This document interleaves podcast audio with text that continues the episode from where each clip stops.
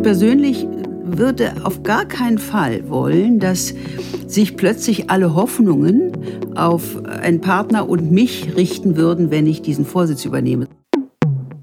Wer in erster Linie mit dem sogenannten Parteiapparat zu tun hat, der hat, habe ich beobachtet, oft eine eher pessimistische Sicht. Ehrlich gesagt, ich hatte ja nie einen Vorgesetzten in meinem Leben. Nie. Es gibt eher ältere äh, Männer, würde ich sagen, die mit mir nicht so viel anfangen können. Und ich habe beobachtet bei ein paar solchen kritischen Meldungen, dass sie immer mit meiner Frisur anfangen.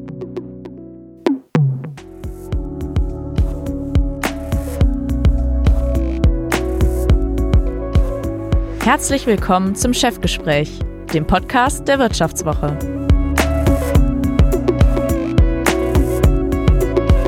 Erfolgreich Alpha, wie Spitzenpolitiker und Topmanager führen, von Elisabeth Nia.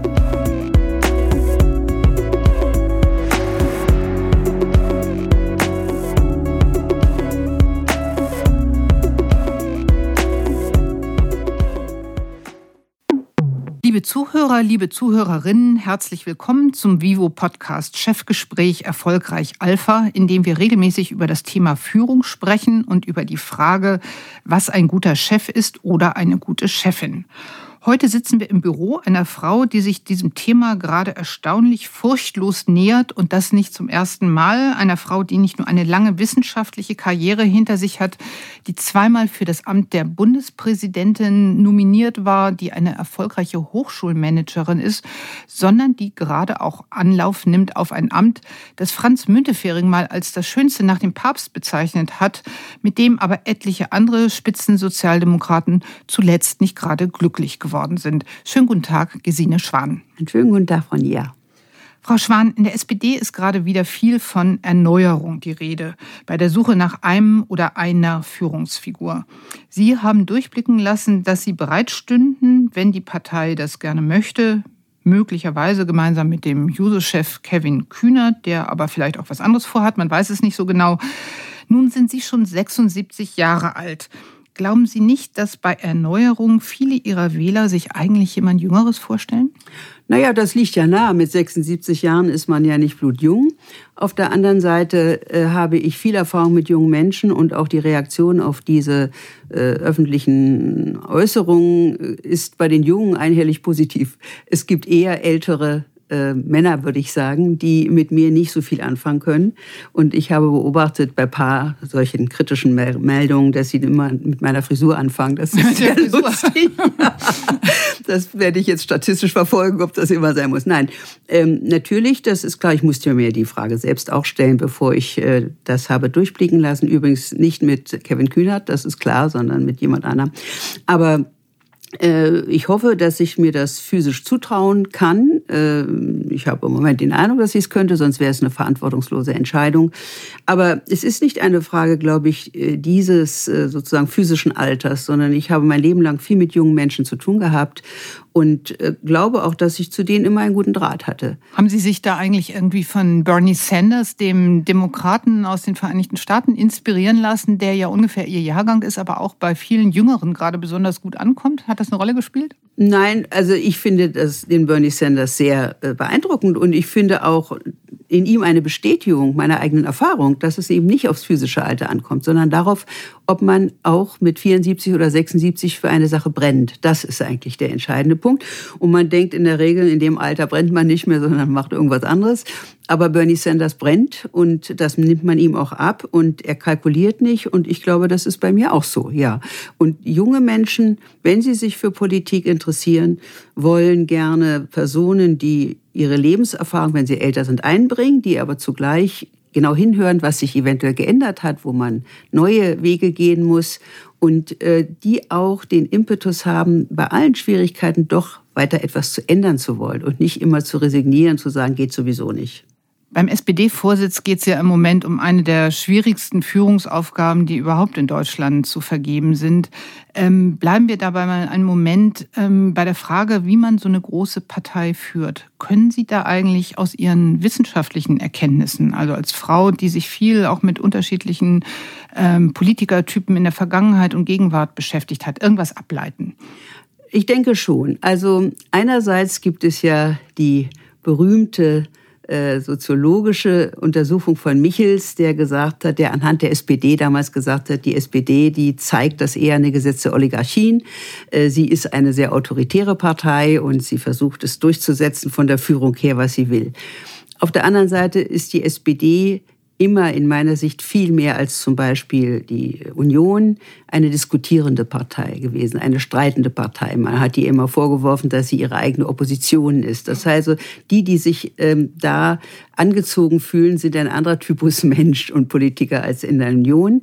Und ähm, das ist auch nicht verwunderlich, weil da ist ja schon ein Unterschied. Die SPD will oder wollte lange Zeit, ob sie es in der letzten Zeit noch wirklich wollte, ist die Frage, wollte die Welt verbessern, wollte sie verändern.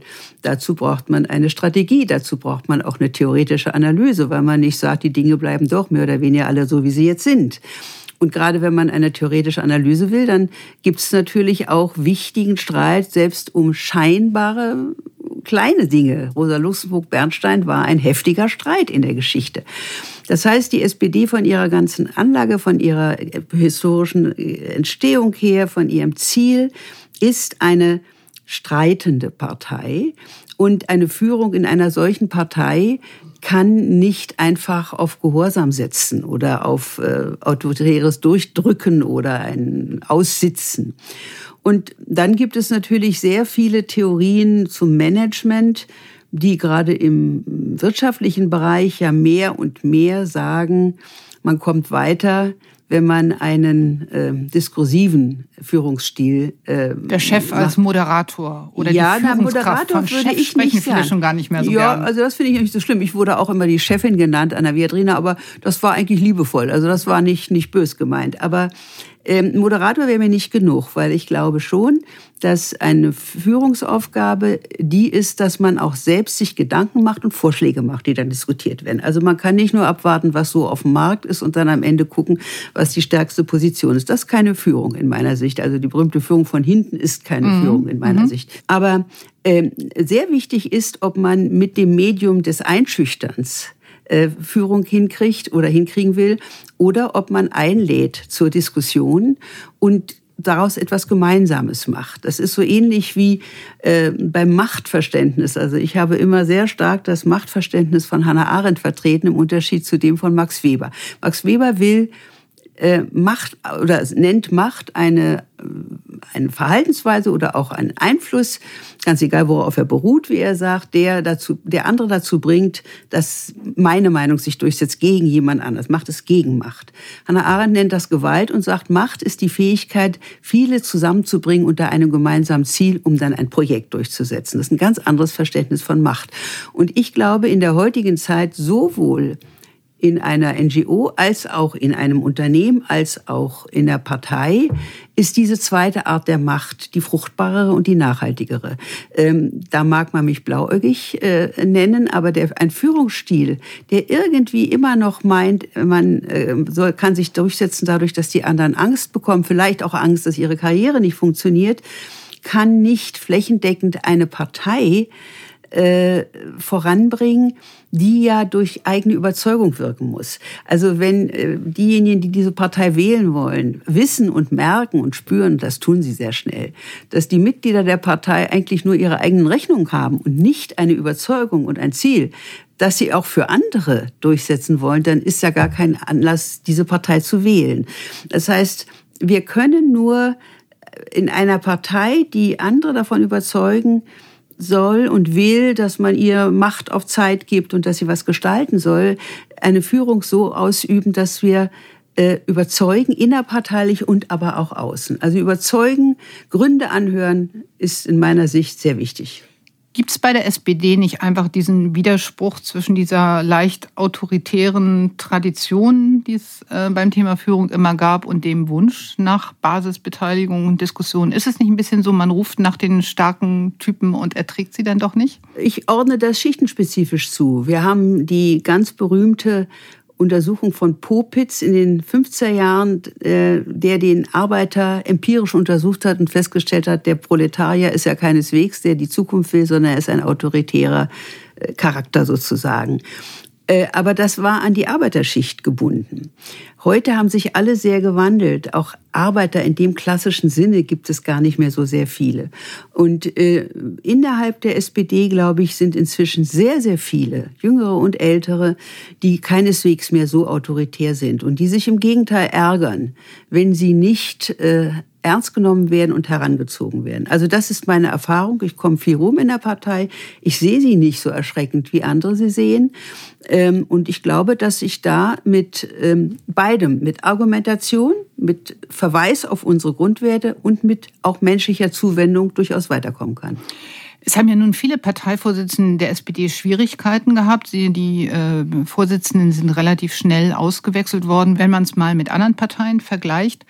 Ähm, und nun setzen alle auf das Prinzip Doppelspitze. Sind Sie eigentlich davon überzeugt, dass man zu zweit besser führt als alleine? Es gab ja nun auch viele Negativbeispiele. Es hat ja nicht immer überall gut funktioniert. Vielleicht sind Annalena Baerbock und Robert Habeck von den Grünen, die jetzt überall als Vorbild gepriesen werden, einfach auch nur ein Glücksfall von zwei Leuten, die sich besonders gut verstehen. Das ist sicher ein Glücksfall. Und das heißt, man kann keine Doppelspitze äh, sinnvoll leben und damit Erfolg haben, wenn man sich nicht vorher sehr genau geprüft hat, ob man einerseits in den politischen Grundlinien übereinstimmt und zweitens auch äh, in der Methode, wie man miteinander umgeht, wenn man sich nicht einig ist, das ist noch wichtiger, äh, in dieser Methode sich auch einig ist und wie man die andere Person einschätzt, ob sie fair ist, ob sie auch prinzipielles Wohlwollen hat oder ob da irgendein äh, Ehrgeiz äh, äh, durchbrechen könnte. Wie würden Sie denn da rangehen? Man kann ja beim Prinzip Doppelspitze verschiedene Regeln aufstellen, so ähnlich wie Eltern das zum Beispiel auch machen, so, so nach dem Motto,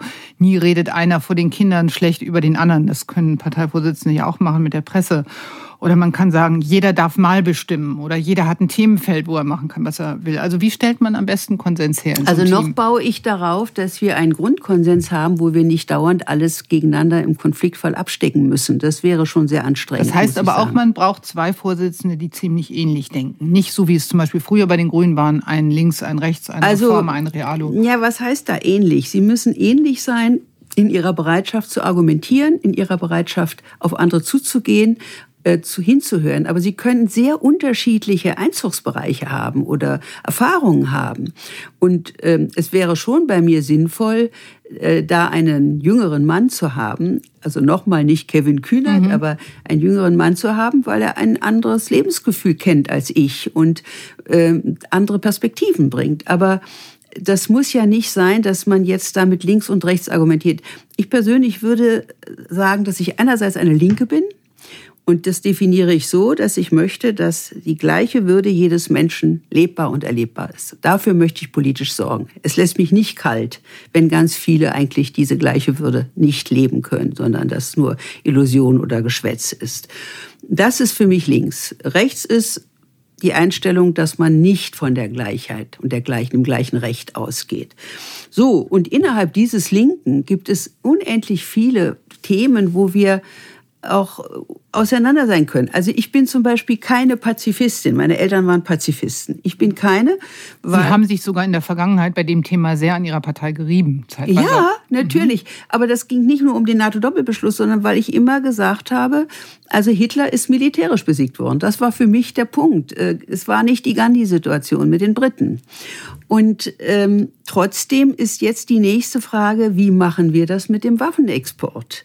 Ähm, ich bin überzeugt, äh, Waffen beheben Konflikte in der Regel nicht, sondern steigern sie. Und trotzdem ist damit nicht eine Antwort im Einzelnen gegeben. Oder wie verhalten wir uns zu Macron, der in diesem Bereich ziemlich offensiv argumentiert? Das alles sind dann äh, konkrete Fragen, wo wir nicht von vornherein einer Meinung sein müssen.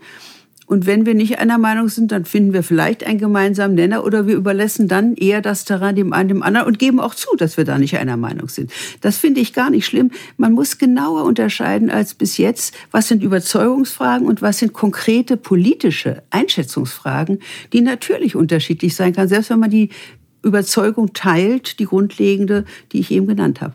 Man hat ja manchmal den Eindruck, dass Programme und inhaltliche Verabredungen generell weniger wichtig werden im Vergleich zu den Personen, die sie verkörpern. Zumindest haben wir in der Politik jetzt ein paar Mal einen wahnsinnigen Hype um einzelne Personen erlebt. Bei der ähm, Kanzlerkandidatur von Martin Schulz war das zeitweise so. Ähm, bei den Grünen ist es teilweise so. Ähm, gleichzeitig wird viel brutaler mit Politikern umgegangen. Haben Sie sich dagegen gewappnet? Ob man endgültig gewappnet ist, weiß ich nicht. Aber ich glaube, dass ich dagegen ganz gut bewappnet bin. Zum einen habe ich immer vertreten, dass Personen eine große Rolle gespielt haben neben grundlegenden Ausrichtungen. Also Adenauer hat eine entscheidende Rolle gespielt als Person Adenauer. Willy Brandt hat eine entscheidende Rolle gespielt. Natürlich war Adenauer mit seiner Westbindung eine Ausrichtung auch verbunden und Willy Brandt mit seiner Ostpolitik und seiner globalen Friedenspolitik. Aber Personen äh, spielen eine große Rolle. Und das ist auch nicht von ungefähr, weil das Vertrauen hat man nicht in Papier, sondern das Vertrauen hat man in Personen, die dann auch dem Papier folgen. Äh, darüber hinaus aber dieser, diese Tendenz, äh, immer wieder einen persönlichen Hype zu setzen oder einen Hype um eine Person zu setzen, die ist ziemlich töricht und ich würde ich fand sie natürlich auch sehr problematisch bei Martin Schulz. Das kann ja gar nicht sein, dass jemand so 100 Prozent wirklich bejaht wird.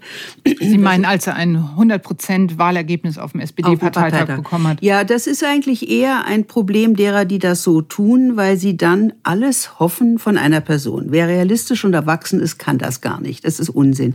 Ich persönlich würde auf gar keinen Fall wollen, dass sich plötzlich alle Hoffnungen auf einen Partner und mich richten würden, wenn ich diesen Vorsitz übernehme, sondern ich wünsche mir, dass es mir gelingt, die Potenziale, die es in der Partei gibt, die persönlichen, aber auch die denkerischen, die Mutpotenziale, das Engagement, was es gibt, das wieder mehr zum Tragen zu bringen, auch sichtbar zu machen, auch zu ermutigen.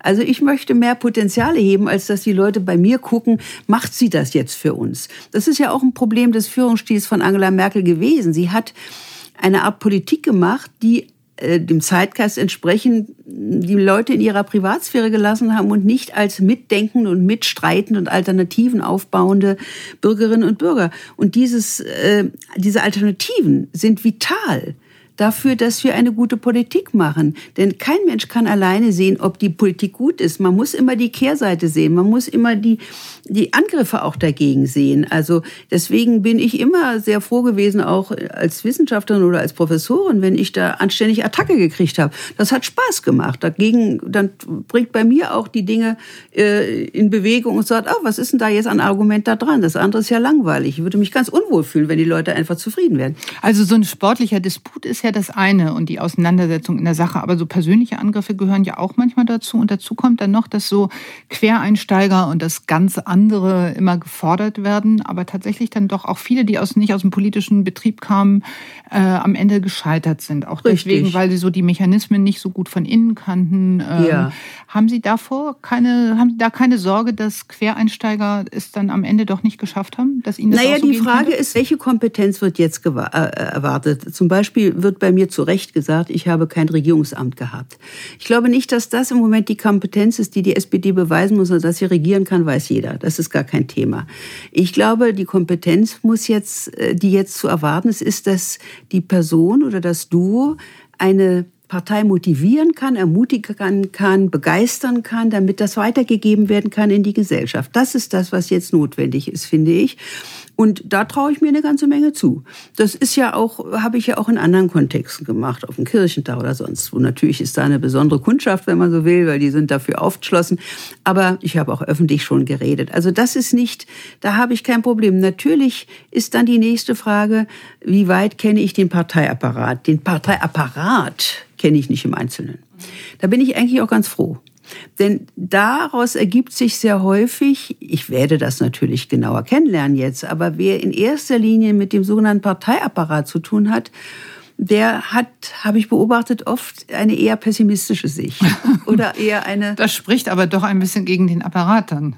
Naja. Oder wie erklären Sie sich das? Das kann, äh, das kann auch daran liegen, dass die Sicht, die sich so auf den Apparat konzentriert, eine falsche Sicht ist und die Menschen auch gar nicht in ihren politischen Potenzialen zur Kenntnis Was meinen Sie denn mit Apparat? Meinen Sie das Willy Brandt-Haus, also diejenigen, die wirklich hauptberuflich in der Parteizentrale also, mit dem Plan von Kampagnen zum Beispiel beschäftigt sind? Das Willy Brandt-Haus ist damit, aber es gibt natürlich auch die Landesstrukturen und die Kreisstrukturen und so weiter und das ist dann oft inzwischen nebenamtlich, aber auch hauptamtlich und die Antragstellung auf Kreisparteitagen und so weiter, das ist ja alles auch apparatmäßig organisiert und normalerweise sehr diszipliniert. Äh, es ist ja auch nicht leicht, man kann ja auch nicht so einen Wuselhaufen sozusagen zu einer politischen Kraft machen.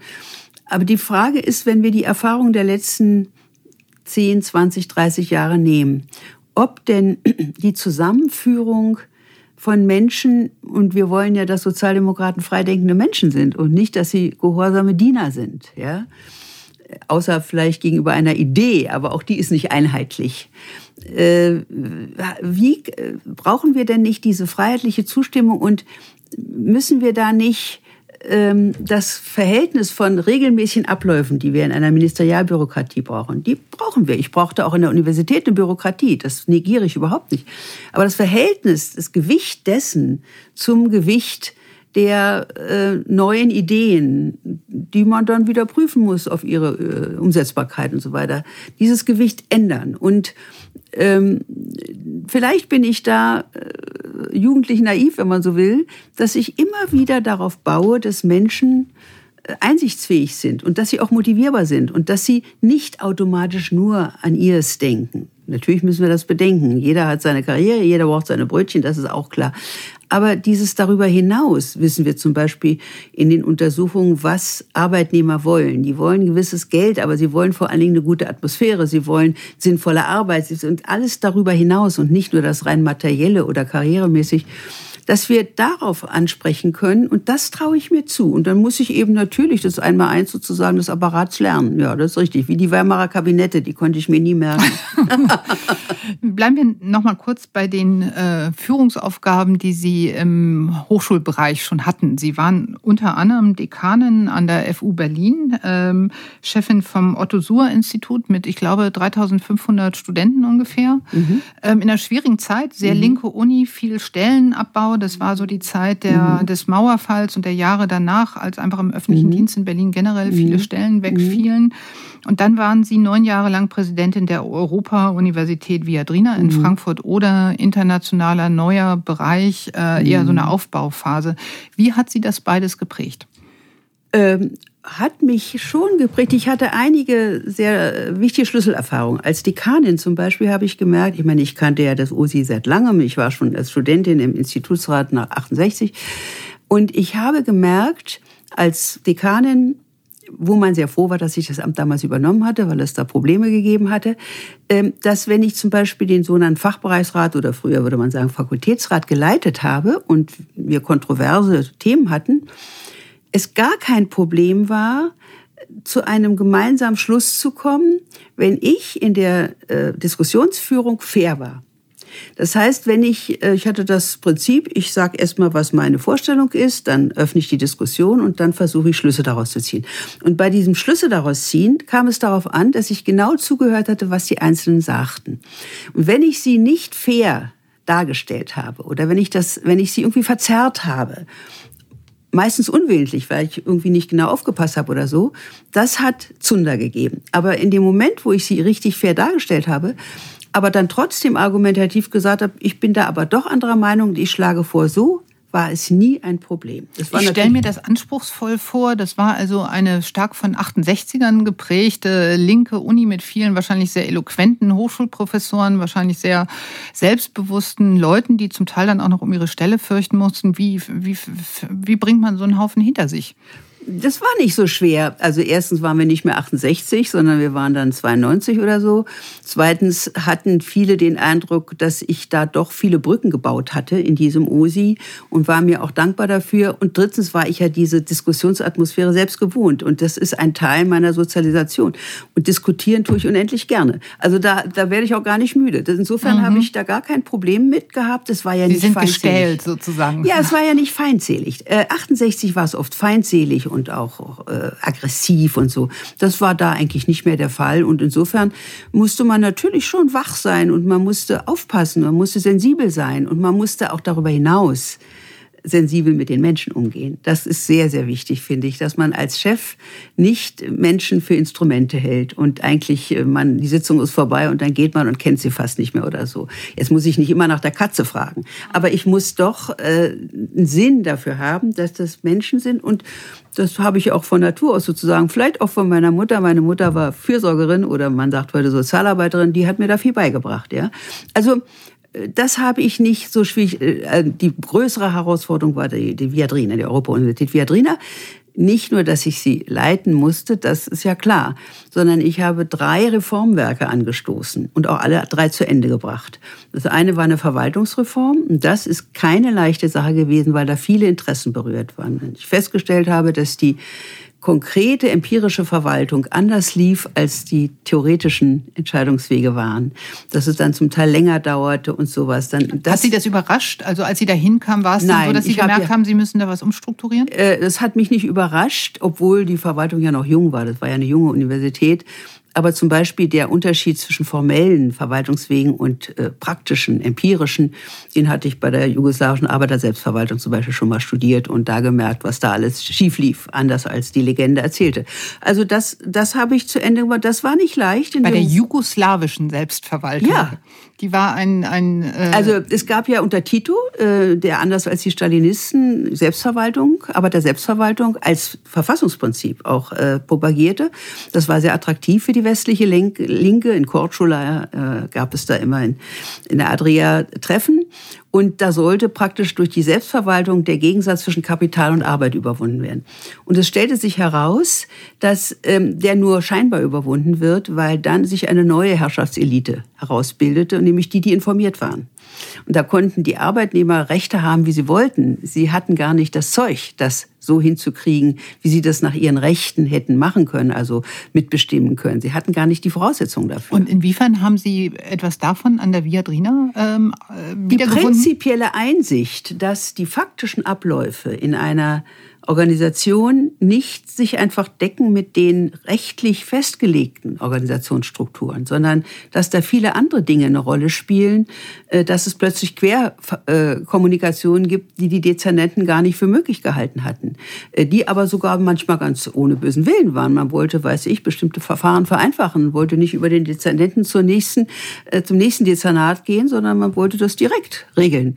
Das habe ich auch als Resultat gar nicht so schlimm gefunden. Aber natürlich sind dann, entstehen dann so Unklarheiten und Intransparenzen. Also diese Verwaltungsreform war schwierig und ich habe dabei gelernt, dass man nicht nur sehr behutsam sein muss, sondern dass es auch Unterschiede gibt zwischen den Interessen, die sozusagen die einfachen Mitarbeiterinnen und Mitarbeiter waren, haben sich mit Werbe in alle Managementliteratur gestürzt, um da zu helfen, das aufzubauen das mittlere Management, die Dezernenten, waren nicht besonders begeistert, auch weil sie dann das Gefühl hatten, sie wurden nicht wirklich gut eingeschätzt. Es gab ja dann auch Einschätzungen anonyme.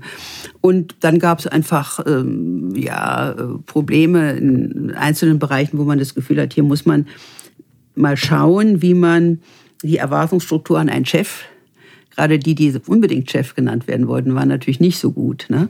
Äh, und äh, die Chefserwartung, also die Erwartung des Chefs selbst, wie man das irgendwie übereinbringt.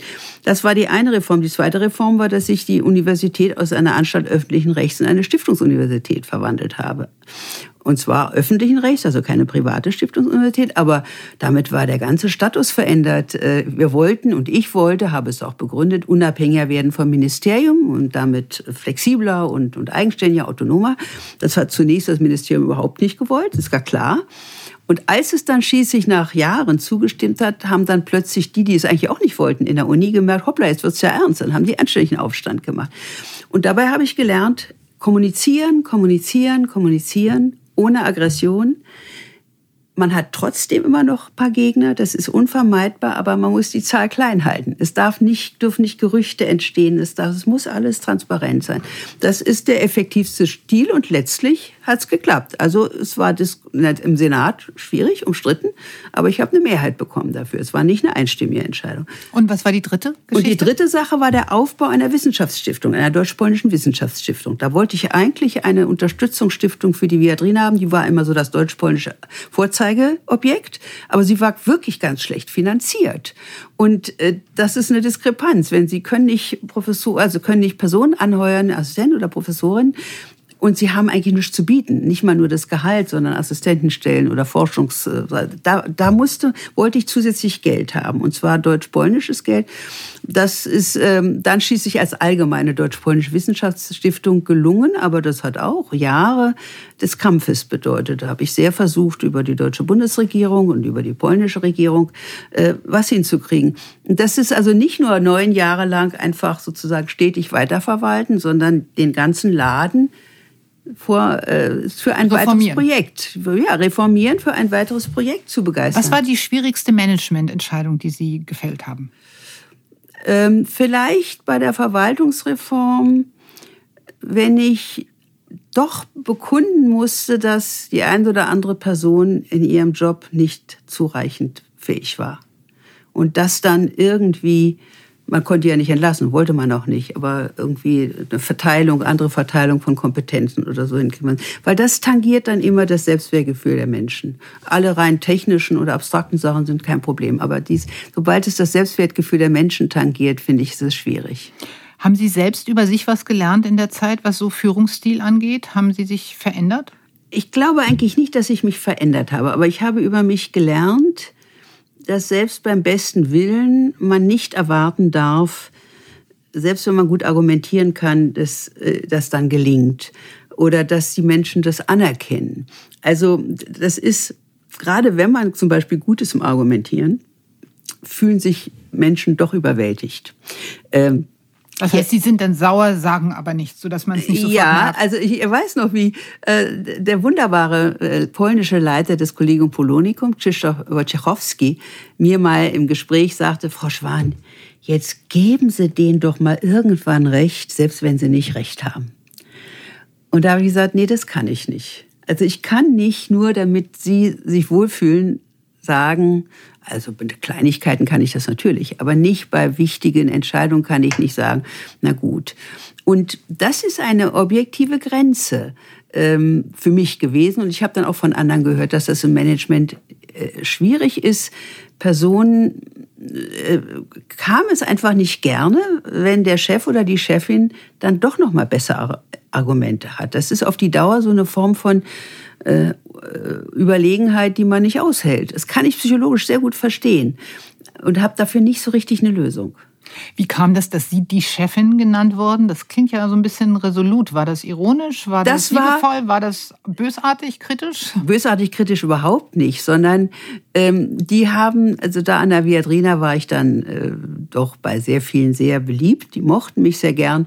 Und dann haben sie so, so ein bisschen salopp, eigentlich familiär liebevoll gesagt, die Chefin.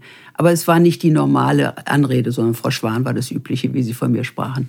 Gibt es jemanden, von dem Sie sich was abgeguckt haben beim Thema Führung? Ich bin ja ehrlich gesagt, ich hatte ja nie einen Vorgesetzten in meinem Leben. Nie. Nicht mal als Assistentin, da gab es zwischenzeitlich äh, die, äh, die Position des sogenannten Assistenzprofessors. Da wurden plötzlich Assistenten nach ihrer Dissertation, äh, nach ihrem Doktor, den ich hatte, sozusagen ins Wasser geschmissen. Die hatten da keinen führenden Professor dabei, sondern mussten dann einfach machen. Ich habe das sehr genossen, dass ich in meinem Leben nie einen Vorgesetzten hatte. Das muss ich gestehen. Ich glaube, ich wäre auch ausgekommen mit einem Vorgesetzten. Aber insgesamt jetzt vielleicht nicht für die Führungsfrage, aber für die, für die Aufgabe, äh, zu argumentieren und zu begründen und in Frage zu stellen auch wieder. Ähm, da war mein Doktorvater Wilhelm Weischädel für mich sehr, sehr prägend. Das Warum? Was hat er gemacht? Wilhelm Weischädel hat ja keine Philosophie hinterlassen. Er war so in der Abfolge der großen Marx, Hegel, Marx, Heidegger und dann natürlich äh, und Nietzsche und so. Ähm, aber er hatte ein Motto, radikal fragen. radikal fragen, radikal an der Wurzel packen, das ist immer der, äh, der Sinn. Und er hat prinzipiell uns dazu erzogen, alles in Frage zu stellen. Das fand ich wunderbar. Das entsprach genau dem, was ich wollte. Und das habe ich jedenfalls als didaktischen Stil in der Universität auch so angewandt. Da war er für mich ganz klar das Vorbild.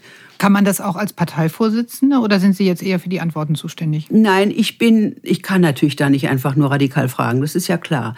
Nein, ich, da ist wieder Führung in dem Sinne gefragt, dass ich die Fragen nach meinem Verständnis aufwerfen muss, aber andere einladen muss, andere Fragen Weil zu das stellen. ist ja wirklich nicht so banal. Robert Habeck zum Beispiel stellt ja auch immer ganz viele Fragen. Also Ja. der Parteichef der Grünen äh, nähert sich vielen Phänomenen so in Frageform, ähm, formuliert Dinge so, dass als ob er keine klare Antwort hätte. Das ist nicht so genau das, was ich möchte. Ist. Mhm. Das ist nicht genau das, was ich möchte. Weil ich habe ja für verschiedene Fragen Antworten formuliert. Weil ich glaube auch als Parteiführung und als Politikerin, Politiker, ich bin keine Intellektuelle in dem Sinne, dass ich sage, na ja, ich mache dieses Gedankenspiel und dann soll die anderen mal machen.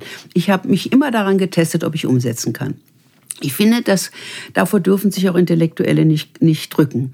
Und äh, konkret zum Beispiel habe ich mich gefragt, wie können wir Solidarität in der Flüchtlingspolitik unter dem Aspekt der, des, des Rechtsradikalismus und so weiter, wie können wir die so praktizieren, dass wir da weiterkommen? Und das finde ich auch wichtig und das würde ich, und das habe ich auch vorgeschlagen, und das würde ich auch konkret, also diese beiden dicken Probleme, Flüchtlingspolitik, Europapolitik zum einen und dann gerechte Transformation zum anderen, dass auch die, die ihre Jobs konkret verlieren, eine Perspektive haben. Bei beiden mache ich Projekte. Also Lausitz, da- ich habe angefangen ein Lausitz-Projekt mit dem Umweltministerium, um zu gucken, wie können wir ähm, das Sub die Subjekt, das ist das Selbstverständnis von Menschen in der Lausitz, die sich ganz lange als Energieträger äh, fabelhaft gefunden haben für die DDR und die jetzt sozusagen als Dreckschleudern durch die Welt gehen. Wie können wir diese Menschen, die sehr misstrauisch geworden sind, die sehr resigniert sind, die sehr aggressiv sind und sonst was alles, wie können wir helfen, dass sie sich für sich ein demokratietaugliches Zukunfts, eine Zukunft bauen können. Das ist mein Wunsch. Und ich glaube, das muss man mit kulturellen, auch mit künstlerischen Mitteln machen. Man muss vor allen Dingen auf die Frage des Selbstwertgefühls achten. Das ist, je älter ich werde, der entscheidende Punkt. Wenn wir nicht das Selbstwertgefühl von Menschen respektieren, das ist beim Dreijährigen schon so und das ist beim 89-Jährigen so. Wenn wir das nicht tun, können wir nicht weiter. Und dieses Selbstwertgefühl hängt von davon ab, wie ich mich zu der Person verhalte, hängt aber auch davon ab, ob die Person selbst Chancen hat, sich als stark, empowered zu empfinden. Und deswegen finde ich diese Teilhabe, diese Gestaltung so wichtig. Die können ja nicht nur begeuscht werden von mir als Großmutter und sagen, guck mal, ist alles ganz schön. Die müssen selbst aus eigener Erfahrung das Gefühl haben, sie haben was geschafft. Dann haben sie Selbstwertgefühl. Zum Schluss vielleicht eine Frage, die so ein bisschen dazu passt, sich aber auf Sie selber richtet, nicht jetzt auf die Wähler oder die Parteimitglieder in erster Linie.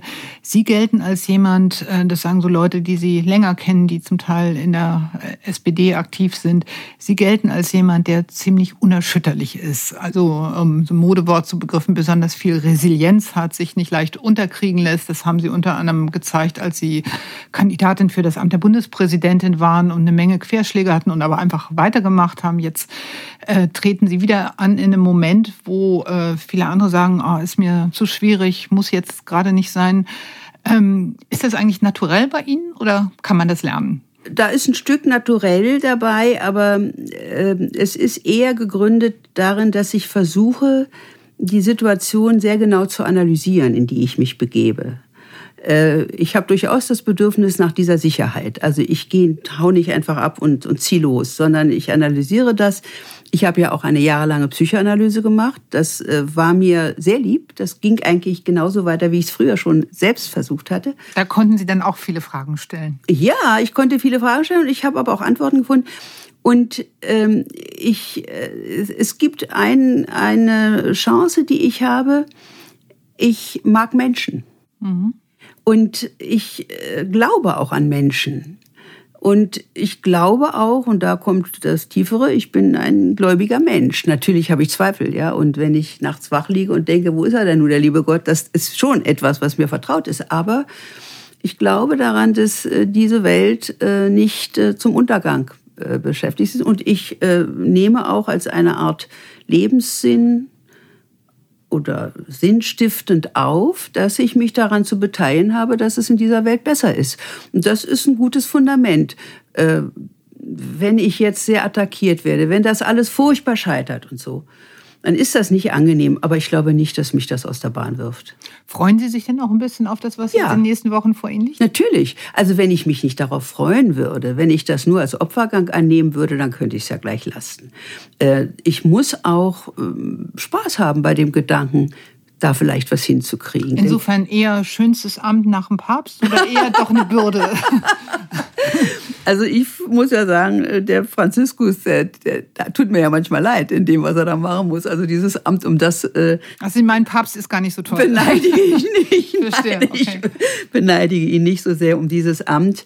Ähm, äh, also eigentlich auch, noch besser als Papst heißt es. Äh, es ist nicht die Kategorie. Ich denke auch nicht so sehr in der Kategorie des Amtes. Ich denke mhm. da schon in der Kategorie der Aufgabe und der will ich mich stellen und wenn es irgend geht, mit allen anderen so partnerschaftlich wie möglich. Herzlichen Dank für das Gespräch. Gerne. Dankeschön Ihnen.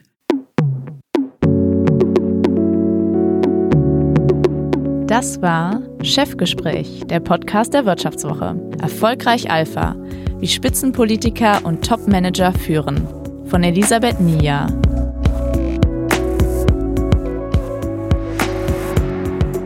Unser Podcast wird produziert von Sandra Beuko, Anna Höhnscheid, Ellen Kreuer und Lutz Knappmann. Die nächste Folge erscheint am Freitag um 15 Uhr. Herzlichen Dank fürs Zuhören und bis zur nächsten Woche.